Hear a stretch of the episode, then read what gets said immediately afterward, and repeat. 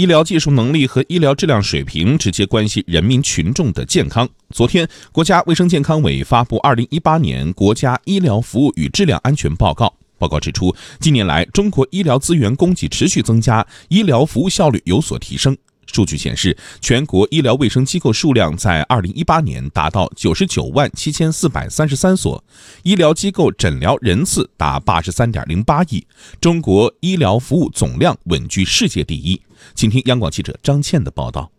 二零一八年国家医疗服务与质量安全报告显示，我国医疗服务效率和医疗质量水平明显提升。二零一八年全国医院平均住院日为九点三天，其中三级医院平均住院日已经实现了五年连续下降。一九五零年全国医疗卫生机构数量仅八千九百一十五所，二零一八年为九十九万七千四百三十三所，增长一百一十多倍。医院数量由一九五零年的两千八百零三所增加至二零一八。年的三万三千零九所，国家卫生健康委医政医管局监察专员郭艳红说：“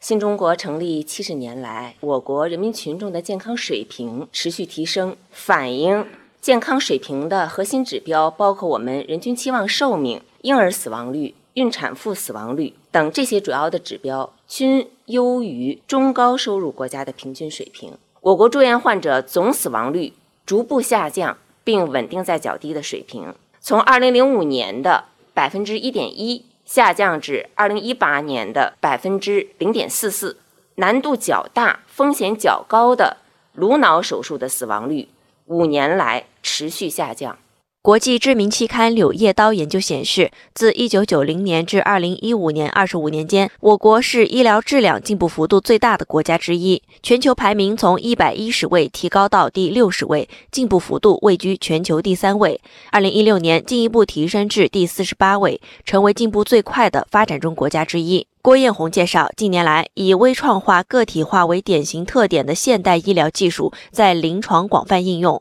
呈现出外科治疗微创化、内科治疗外科化、介入治疗常态化的趋势。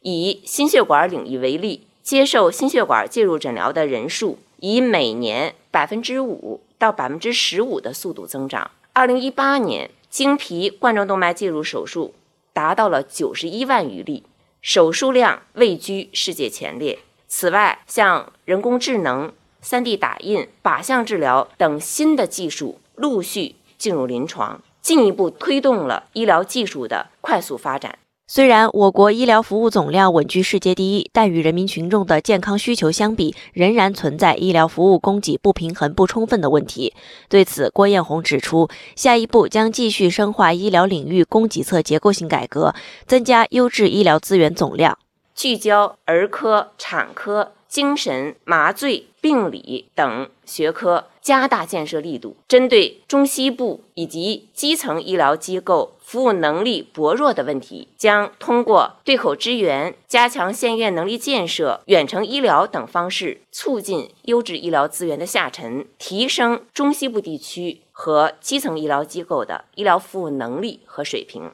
同时进一步加强医疗质量管理，提高医疗机构。科学化、精细化和规范化的管理水平，努力构建优质高效的医疗服务体系。